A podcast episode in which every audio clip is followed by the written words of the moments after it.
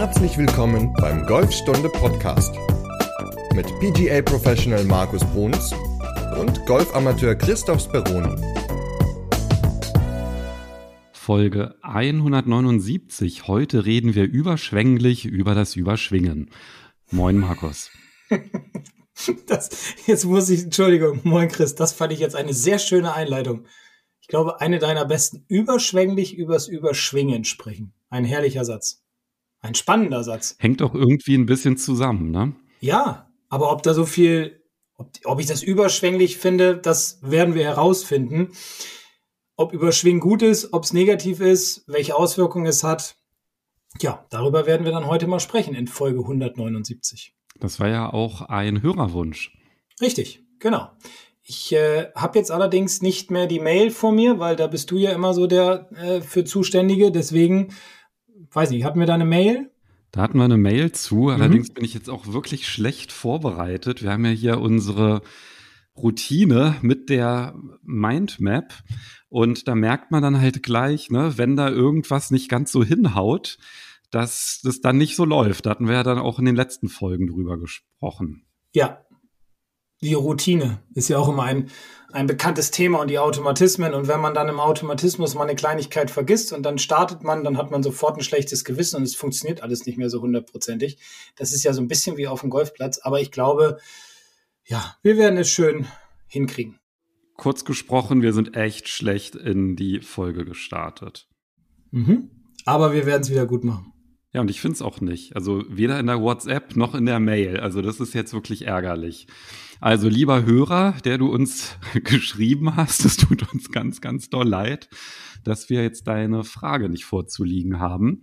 Aber wir können uns sehr gut an den Inhalt deiner Nachricht erinnern, weil das war tatsächlich ein Schwungproblem mit dem Überschwingen. Und da war halt der Wunsch, dass wir da so ein bisschen mal drauf eingehen, was es damit auf sich hat.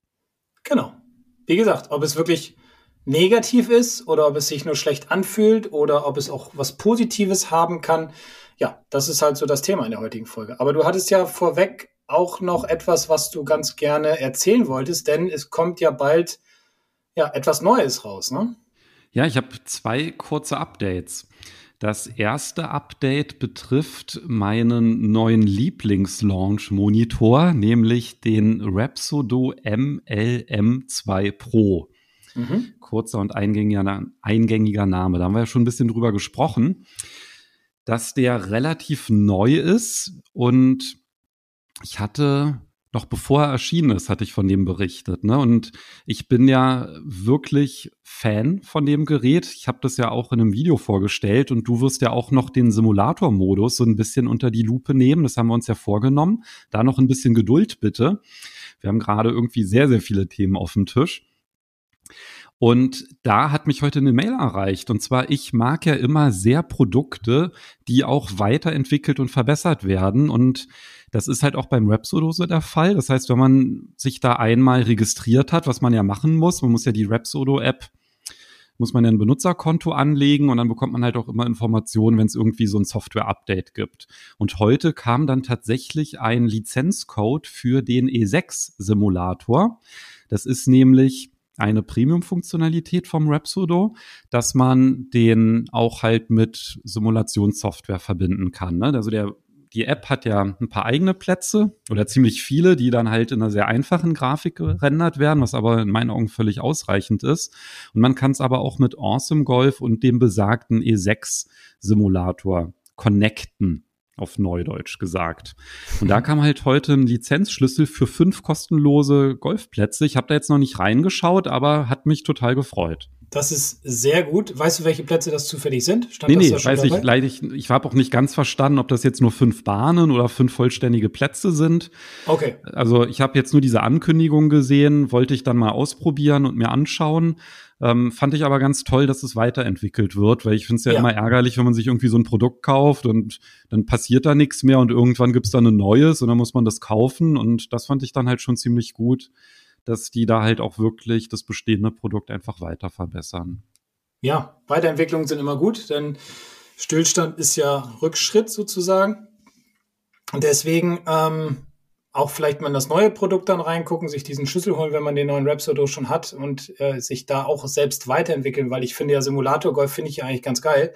Das haben wir ja bei uns auf der Range auch mit dem Trackman, wo man ja verschiedene Plätze spielen kann, die darauf gespeichert sind. Und das nutzen sehr, sehr viele Leute, gerade in der Winterzeit, aber jetzt auch einige so abends mal ganz gerne, dass sie mal neun Loch oder vielleicht sogar 18 Loch spielen.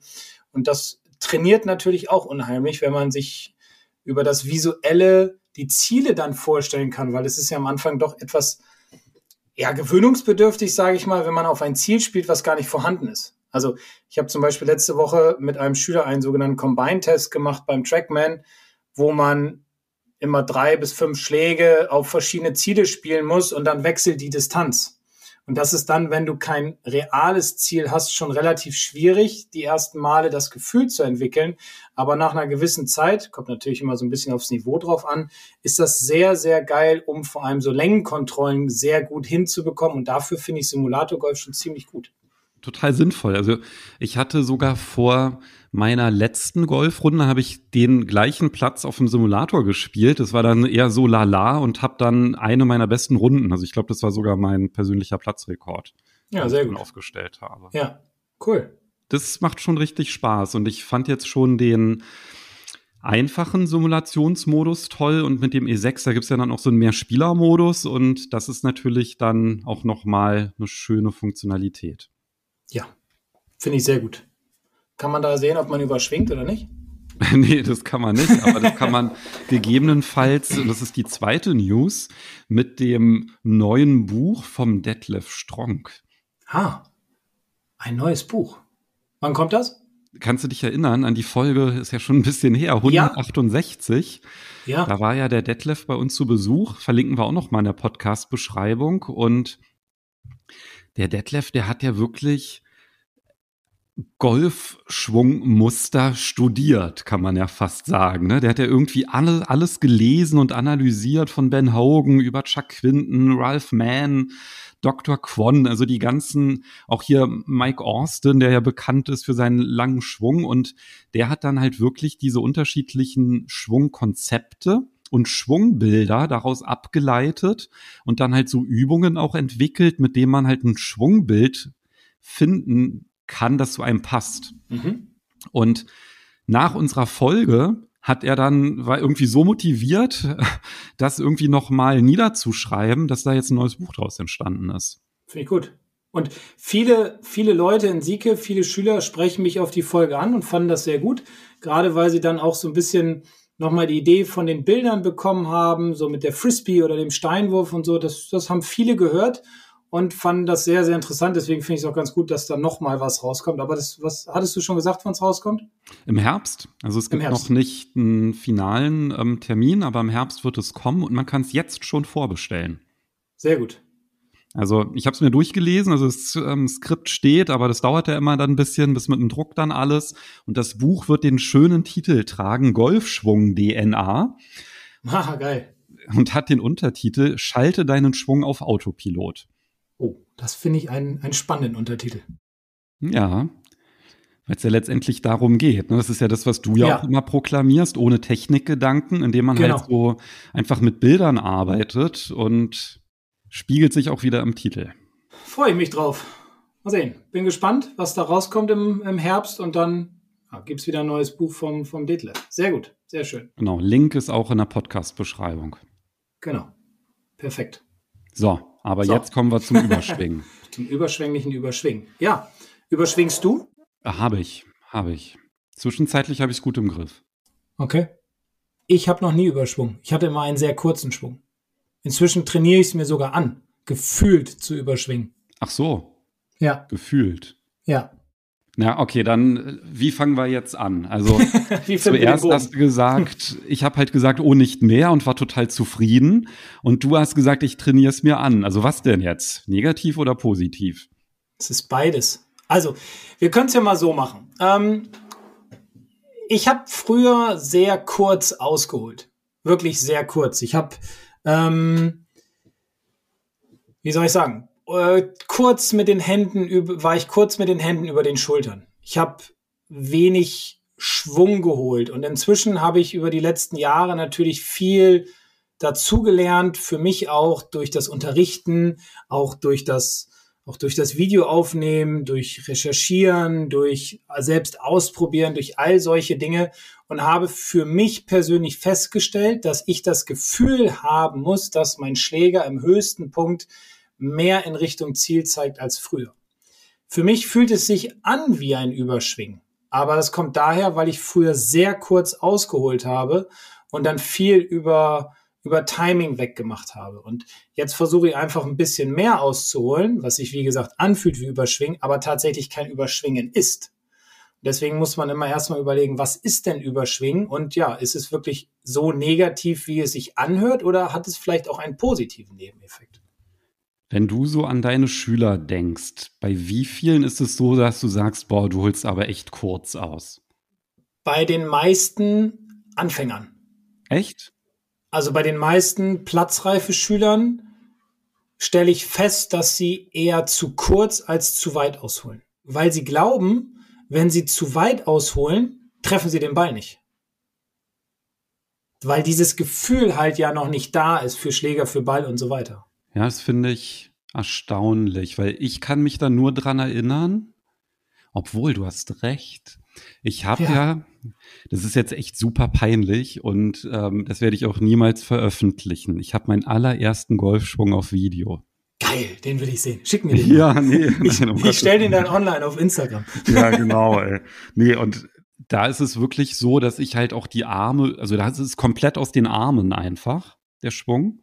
Und ähm, da ist auch nichts mit gestreckter Arm oder so, ne? Also ich mache das irgendwie so eine ganz komische Bewegung, also komplett aus den Armen und da habe ich auf gar keinen Fall Überschwung, ja? Wie denn mhm. auch, ne, wenn man sich nicht aufdreht. Also in dem Sinne stimmt, wenn ich mich daran erinnere, dann ist das halt auch eher eine sehr kurze Schlägerbewegung gewesen, ne? weil mhm. ansonsten mhm. ja auch gar keine Chance war, an den Ball zu kommen. Aber als ich dann angefangen habe, so ein bisschen also was heißt ernsthaft zu trainieren? Also einfach, wo ich dann gesagt habe, okay, ich will mich jetzt verbessern, ja, sagen wir es mal so. Da war das dann relativ schnell, ach so, man muss sich so drehen und so weiter, dass ich dann halt völlig übertrieben habe mit dem Ausholen. Mhm. Und das fühlte sich dann an wie Überschwingen. Naja, das fühlte sich eigentlich schon so an, dass der Weg des Schlägers einfach unglaublich lang war. Ich habe auch mhm. ziemlich weit geschlagen, muss ich sagen, mhm. aber halt überhaupt nicht gerade. Also die sind dann ne, totale Slices. Gut, aber hat denn Überschwingen was damit zu tun, dass dein Ball nicht gerade fliegt? Oder nicht gerade flog? Naja, das hat dann halt was damit zu tun, welche Körperteile ich einsetze, um den Schläger einen langen Weg zurücklegen zu lassen. Mhm.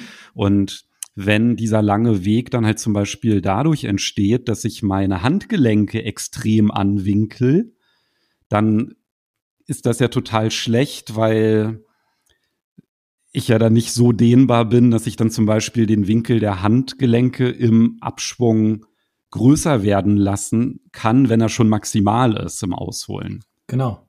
Und dann habe ich natürlich übelste Slices.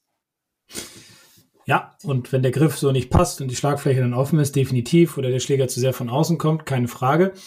Aber wenn wir jetzt mal so an, an John Daly zum Beispiel zurückdenken oder an die Long Driver, die überschwingen ja im Grunde auch. Und das ist bei denen ja nicht negativ.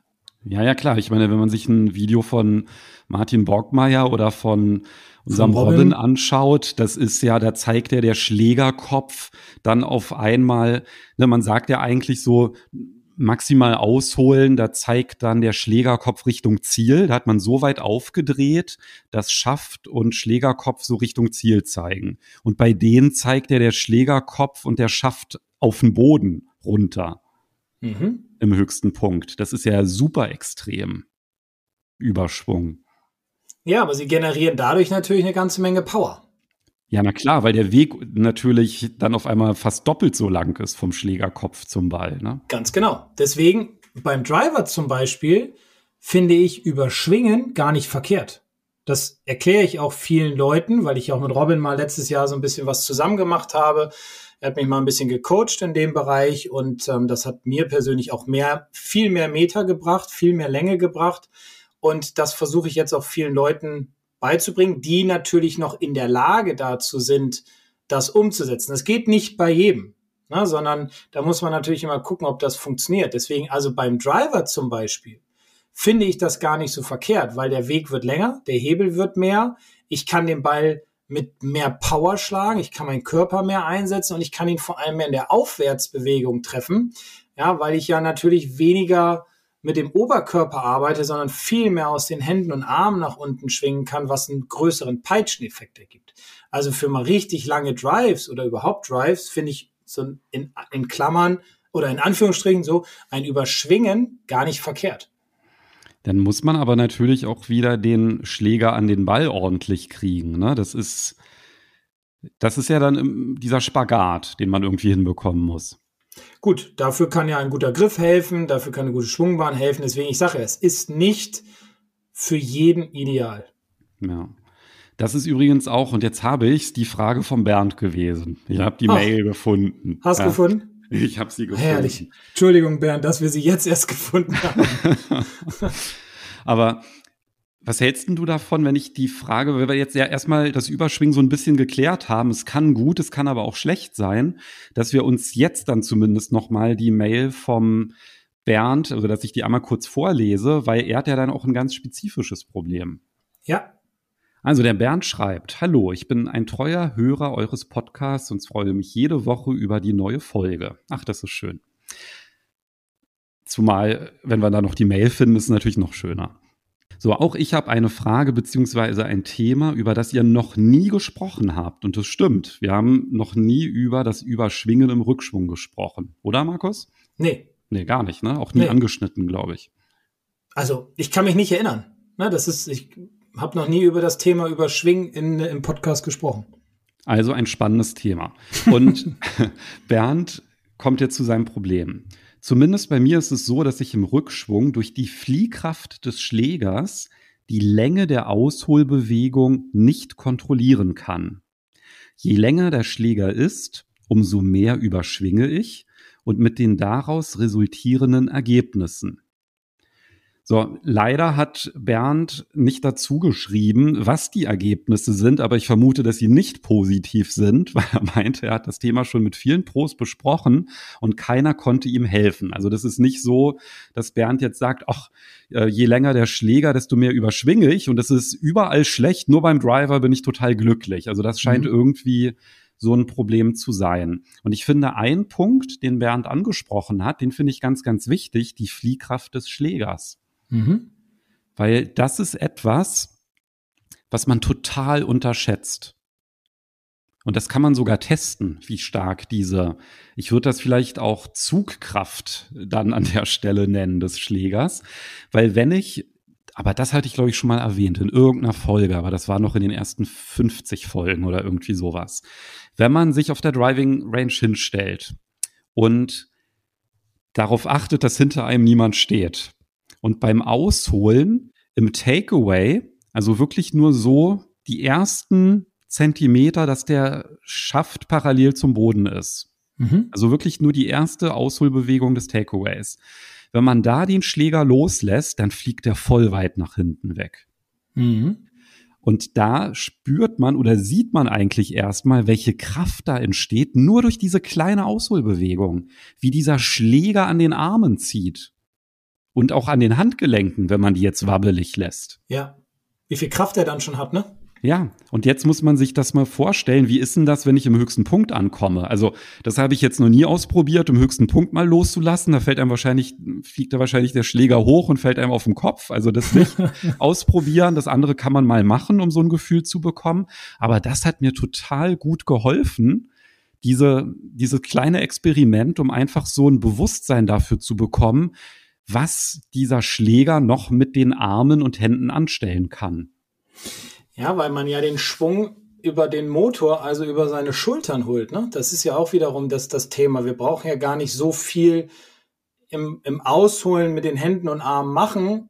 Jetzt kriege ich vielleicht irgendwelche Mails, aber das ist okay, weil ich bin der Überzeugung, dass wenn ich meine Schultern richtig aufdrehe, ich den Schläger mit dieser Schulterrotation gut in, in eine Position bringen kann, egal wie weit ich aushole, wo es ja, wo halt diese, diese Kräfte entstehen. Ne? Also es gibt zum Beispiel einen sehr schönen Drill, den ich jetzt viel mit Leuten mache, die so Probleme haben mit der Gewichtsverlagerung durch den Ball, die nicht so richtig durchfeuern, nicht so eine richtig gute Endposition kommen, einfach sehr zurückhaltend schwingen. Die lasse ich zum Beispiel bis drei, vier Uhr nur ausholen mit einer vollen Schulterdrehung, lasse sie stoppen und dann feuer, lasse ich sie feuern. Also mal richtig mit Vollgas durchziehen. Und dann merken sie erstmal, was da für eine Kraft im Schläger entsteht. Ja, was da, wie der Schläger hinterherkommt, wie der peitscht, wie der Körper dann sich auch viel, ja, wie soll ich sagen, viel weicher, viel angenehmer durch den Ball hindurch bewegt. Also, das ist dann so ein kurzes Ausholen, das ist so ein Drill, aber auch der kann sehr, sehr effektiv sein, um einfach viel mehr Energie zu generieren. Das finde ich eine ganz, ganz starke Übung. Und zwar was du jetzt ja gerade mit der Uhrzeit beschrieben hast, und das ist ja dann immer so die Frage, ja, wie stellt man sich jetzt das Ziffernblatt vor dieser imaginären Uhr? Aber das kann man ja auch sagen, dass man zum Beispiel sagt, voller Schwung ist halt volles Ausholen und dann ist das ja meistens überschwingen, halt nicht ein voller Schwung, sondern ein und ein Viertelschwung, ja, den man mhm, da sogar genau. macht weil man einfach das unterschätzt, dieses Gefühl. Ne? Also die Hände und der Körper, das fühlt sich an wie ein voller Schwung, aber dadurch, dass der Schläger ja noch an den Händen und Armen zieht, ist da halt irgendwie noch mehr los. Mhm. Und dann kann man ja sagen, ja, was ist denn mit einem Dreiviertelschwung, mit einem halben Schwung und mit einem Viertelschwung? Und wenn man jetzt das nicht groß geübt hat und man sagt, mach mal einen Viertelschwung und man zeichnet das auf Video auf, dann ist das eher ein Dreiviertelschwung. Genau. Das ist so schwierig, wirklich so eine kleine Schwungbewegung zu machen und den Schläger für sich arbeiten zu lassen. Ja, das Gefühl. Finde ich die beste Übung, einfach, aber mit Videokontrolle. Anders geht es nicht, ne? weil das Gefühl ist so trügerisch. Man denkt, ja, ja, war natürlich nur ein Viertelschwung. Und wenn man dann auf ein Video guckt, dann denkt man so, ja, eigentlich will ich so immer schwingen. Das ist ja fast ein kontrollierter ganzer Schwung, der da entsteht. Ja, und das Spannende ist ja, das hilft ja zum Beispiel auch dem Spieler, der überschwingt. Ja, klar, das meine ich ja damit, weil genau. du dann auf einmal so ein Merkst, Gefühl dafür ja. bekommst, wo ist denn der Schläger im Raum? Also beim Überschwingen ist ja genau das, dass ich das Gefühl für den Schläger verloren habe. Ich weiß Ganz gar nicht, genau. wo der ist. Und weißt du, was da auch noch hilft oder was auch noch sehr positiv dabei ist? Na, erzähl mal. Die meisten, die überschwingen, lösen auch ihre Hände vom Griff. Das heißt, das merken sie gar nicht. Das zeige ich denen dann. Ja, das stimmt. Na, dann löst sich, lösen sich Hand und Daumenballen zum Beispiel von der linken Hand vom Griff. Der hält die nur noch ganz leicht in den Fingern, hat überhaupt keinen Druck mehr von oben. Die Schlagfläche öffnet sich auf dem Weg nach unten, nach unten hin, greift er wieder zu, ist dann noch weiter offen, slice den Ball oder haut oben drauf oder socketiert ihn, weil die Kette zu offen ist und er von außen kommt.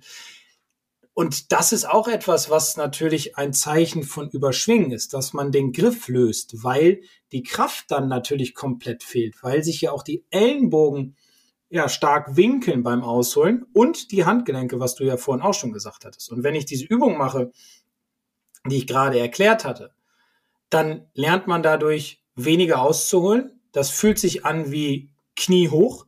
Wenn man das dann auf dem Video sieht, ist es tatsächlich mehr als die Hälfte, sagen wir mal drei Viertel und ich entwickle automatisch mehr Stabilität, weil ich ja nicht mehr die Muskeln beuge, sondern weil ich die Muskeln lang lasse und dadurch kann ich ja auch meine Hand besser zupacken, weil wenn ich den Arm winkel, ich mache das jetzt gerade mal nebenbei, wenn ich den Arm winkel, merke ich richtig, wie meine linke Hand weicher wird. So, und jetzt stellen wir uns das einfach nochmal mit Winkeln der Handgelenke vor und schwupp, habe ich schon meine Hand geöffnet. Also kann jeder mal mitmachen, kriegt er sofort oder merkt er sofort. Deswegen diese Übung ziemlich genial, finde ich. Ähm, ich hatte sie letztens, glaube ich, mal gepostet. Ich kann da aber auch ja noch mal ein Video drüber machen. Ja, ich finde das einen richtig guten Punkt, den du angesprochen hast, auch mit diesem Schläger so halb loslassen, dass der so aus den Fingern entgleitet, ne? Und dann muss man sich halt mal vorstellen, der kann sich ja dann noch total leicht verdrehen, ne? Also wenn ich jetzt da den Griff löse eigentlich kann man doch fast sagen, dass das Überschwingen immer schlecht ist, wenn man die Spannung verliert, ne? Weil wenn ich den Griff löse und dann irgendwie da alles so rumwabbelt, die Handgelenke schlabbern, dann hat das halt relativ wenig mit dem Golfschwung zu tun an der Stelle. Gar nichts, gar nichts. Ja.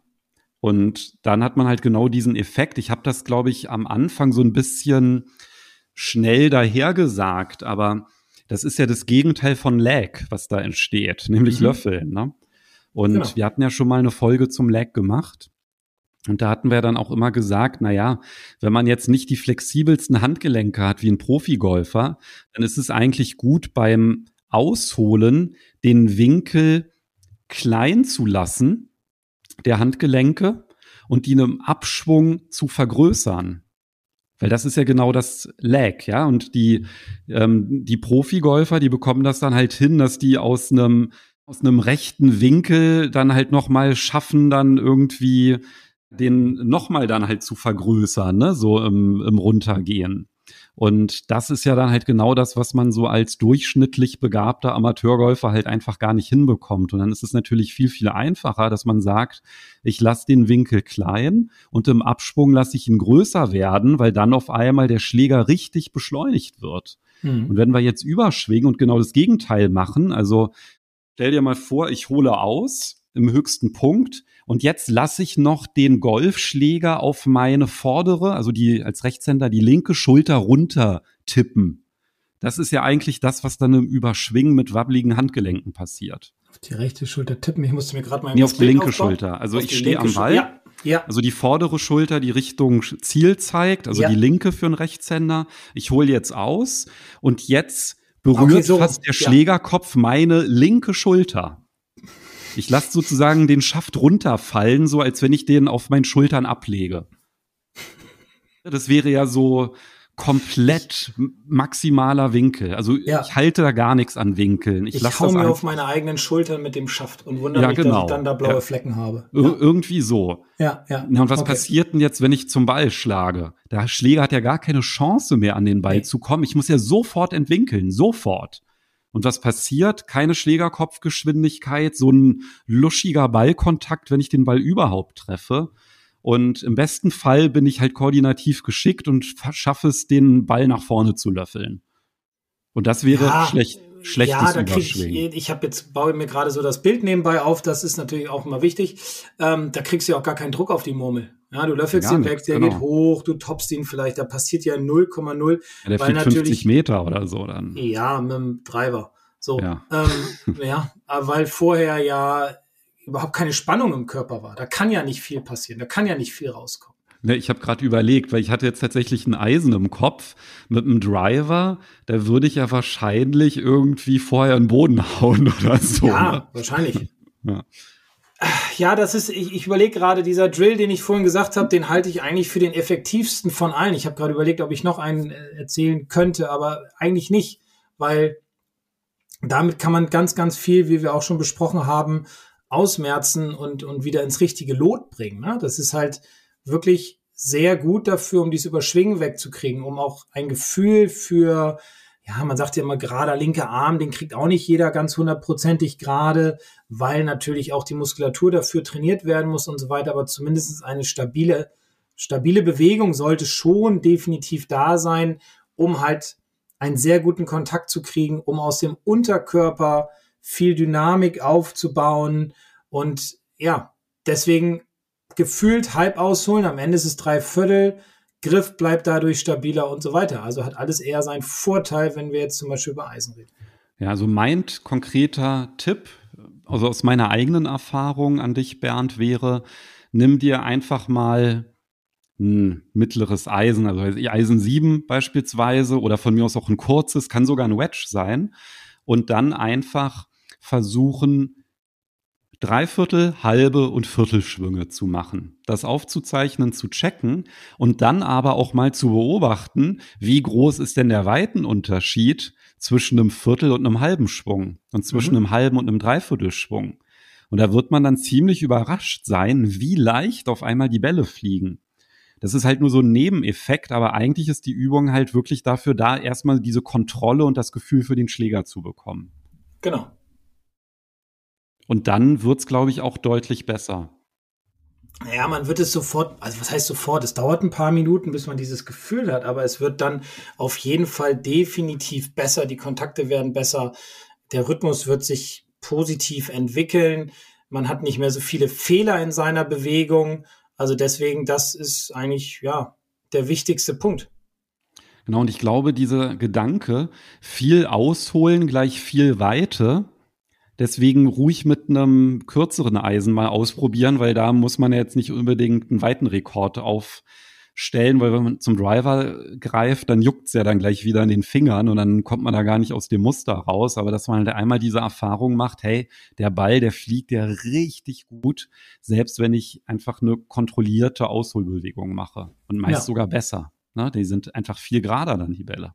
Ich hatte das heute gerade, heute ist ja Dienstag, wo wir aufnehmen, ich hatte das heute gerade im Unterricht, da kam mein Herr und da haben wir die ersten 20 Minuten echt nur darüber gequatscht, was er so auf dem Platz gemacht hat. Und er hat jetzt gemerkt, das, was ich ihm auch schon immer gesagt habe, was du jetzt auch gerade schon beschrieben hast mit diesem Dreiviertelschwung, er hat mir das ja nie geglaubt, bis ich ihm das mal gezeigt habe auf dem Video, dass er im Grunde dann gar keinen Dreiviertelschwung macht oder einen halben Schwung, sondern für ihn fühlte sich das halt so an, aber er war dann in einer sehr guten Position im höchsten Punkt. Und auch er hat früher ähm, viel überschwungen, also viel die Arme gebeugt, die Ellenbogen gebeugt, die Ellenbogen gewinkelt, wie auch immer man es sagen will, die Handgelenke gewinkelt und hatte dadurch schlechtere Kontakte. Und jetzt merkt er, das hat jetzt ein bisschen gedauert. Natürlich dauert das immer alles auf unser, äh, in unserer Sportart, dass er mit dieser Dreiviertelbewegung die haben wir jetzt so im Winter, habe ich ihm die so eingebläut, sage ich mal, viel, viel bessere Kontakte bekommt und sich gewundert hat, dass er auf einmal bei uns auf der 1 gar keinen Driver mehr nehmen kann, weil dann der Bunker ins Spiel kommt, der irgendwie bei, keine Ahnung, 190 Meter ist. Ja, da war er früher mit dem Driver nie, weil er halt natürlich keine Power entwickelt hatte. Deswegen, Dreiviertelschwung, schon eine ganz gute Idee. Ja, mir ist noch gerade eine andere Bewegung noch eingefallen, ein anderes Bild, was hilft. Okay. Und zwar beim Ausholen sich vorzunehmen, die Handgelenke überhaupt nicht zu winkeln, die komplett Sehr gerade gut. zu lassen. Sehr gut. Gute Idee, weil dann kann man im Abschwung sie wieder mehr winkeln. Ja, genau. Und das Witzige ist aber, dass wenn man das dann auf Video aufnimmt und man das gar nicht gewohnt ist, dann sieht man auf einmal, ja, schaffe ich ja gar nicht. Die sind ja eigentlich im 90-Grad-Winkel. Und das ist ja genau das, was man haben will. Und das ist übrigens auch der Schwunggedanke, der mir auf der Runde total hilft, dass ich immer sage beim Ausholen, vom Gefühl her den Schläger gerade lassen. Also gerade lassen im Sinne, dass ich die Handgelenke gar nicht winkel. Mhm. Und dann habe ich auch immer schöne, richtig schöne lange Drives mit dem Schwunggedanken. Richtig. Und dadurch kriegst du dann wieder deine Länge. Ja, genau. Aber Lass uns mal der Vollständigkeit halber mal auf dieses positive Überschwingen beim Driver nochmal vielleicht zum Abschluss einmal ganz kurz eingehen. Also auch wenn das jetzt für Bernd, also oder machen wir es mal so, Bernd, dieser Abschnitt jetzt, der ist für dich erstmal nicht relevant, ja, sondern versuch erstmal die Sachen umzusetzen, über die wir gerade gesprochen haben. Aber wie ist denn das, wenn ich jetzt eine total kontrollierte Ausholbewegung habe, ein bisschen mehr Länge beim Driver haben will? Wie funktioniert da jetzt das Überschwingen? Vielleicht kannst du das noch mal einmal kurz zusammenfassen. Ja, überschwingen ist, nicht, ist, ja, ist immer ein gefährliches Wort. Aber beim Driver ist es ja so, dass man ruhig den Schlägerkopf gefühlt mehr hinten fallen lassen kann. Also, das heißt, man sollte nicht die Ellenbogen jetzt unbedingt beugen beim Ausholen. Das ist jetzt auch nicht ideal. Aber zum Beispiel kann man ähm, viel den Boden ja nutzen, ja, dass man sich zum Beispiel so ein bisschen aufrichtet beim Drive und dann im Abschwung wieder ein bisschen kleiner zu werden, um dann kurz vorm Treffen sich wieder rauszustrecken. Also das äh, ja einfach die Bodenkräfte mehr nutzen. Das ist auch ein gefühltes Überschwingen, weil dann der Schläger am höchsten Punkt mehr nach hinten unten kippt. Die Handgelenke sind dann etwas weicher und daraus resultiert dann natürlich auch mehr Radius, weil ich auch ein bisschen mehr mich aufdrehe, weil ich mehr ähm, ja, wie soll ich sagen, mehr, mehr die Hände mit einsetze, was ja, ja, schon sehr, sehr positiv ist, weil dann entsteht ein größerer Radius, wie gesagt, und ich kann auch im Abschwung mehr meine Hände einsetzen, ich kann mehr Peitscheneffekt geben und das führt natürlich wieder zu mehr Länge. Kann ich auch versuchen, das in ein Bewegungsbild zu Gerne. fassen? Mach du das mal. Ja, ich versuch's mal. Das wäre doch vom Gefühl so, und ich glaube, das hatten wir nämlich auch in der Lag-Folge so beschrieben, dass ich im höchsten Punkt sage, okay, Schläger, bleib mal da, wo du bist. Ich drehe mich schon mal Richtung Ziel und du kommst dann ein bisschen später hinterher. Genau. So, und das ist dann halt dieses gefühlte Überschwingen, weil das ist ja dann so, als wenn der Schaft sich Richtung Arme runtersenkt, aber das ist ja nur, weil er dann halt dem Körper folgt. Mhm.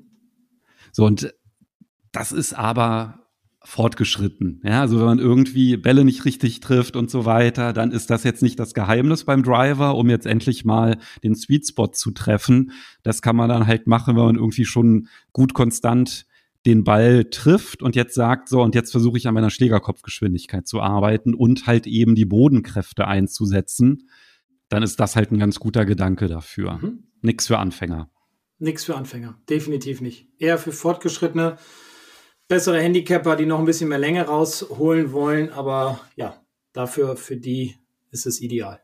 Also ich mache zum Beispiel auch nicht. Das mache ich zum Spaß, vielleicht mal zum Ausprobieren auf der Range, aber auf dem Platz, da fange ich mit sowas überhaupt nicht erst an, ja, weil ja, da, da kommen kreative Ballflüge bei raus. das hast du schön gesagt, vor allem die kreativen Ballflüge, das finde ich gut.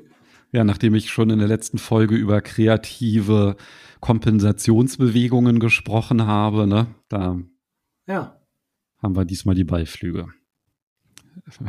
haben wir ein überschwängliches Ende gefunden. Vom Überschwingen. Ja, ich glaube, ähm, wir haben da schon ganz gute, ganz, ganz gute Aspekte reingebracht. Ich glaube auch, da ist wieder einiges ein bisschen klarer geworden, was jetzt das Positive und Negative betrifft, was auch das Überschwingen betrifft. Alles erledigt. Na, das ist doch gut. Dann müssen wir nur noch darüber reden, was in Folge 180 vorkommen wird für ein Thema. Genau. In Folge 180 kommt einer unserer Lieblingsschläge, der leider sehr oft passiert. Der Luft. Und. Der Luftschlag? Nein. nein Luftschlag, nein. nein. wir reden nicht über den Luftschlag, Christoph. Ich, Mann, ich will endlich mal über den Luftschlag reden. Ja. Wir haben aber auch tatsächlich, muss man jetzt fairerweise sagen, niemand hat sich gemeldet und gesagt, redet doch mal über den Luftschlag. Also in dem Sinne, ja, gebe ich da jetzt auch Ruhe. Also worüber reden wir denn in Folge 180? Ja, warum du immer den Ball toppst. Ich? Naja, nicht nur du. Also, warum toppe ich einen Ball? Ich toppe ihn Ach, ja auch du? manchmal. Ja, ja, klar. Ja.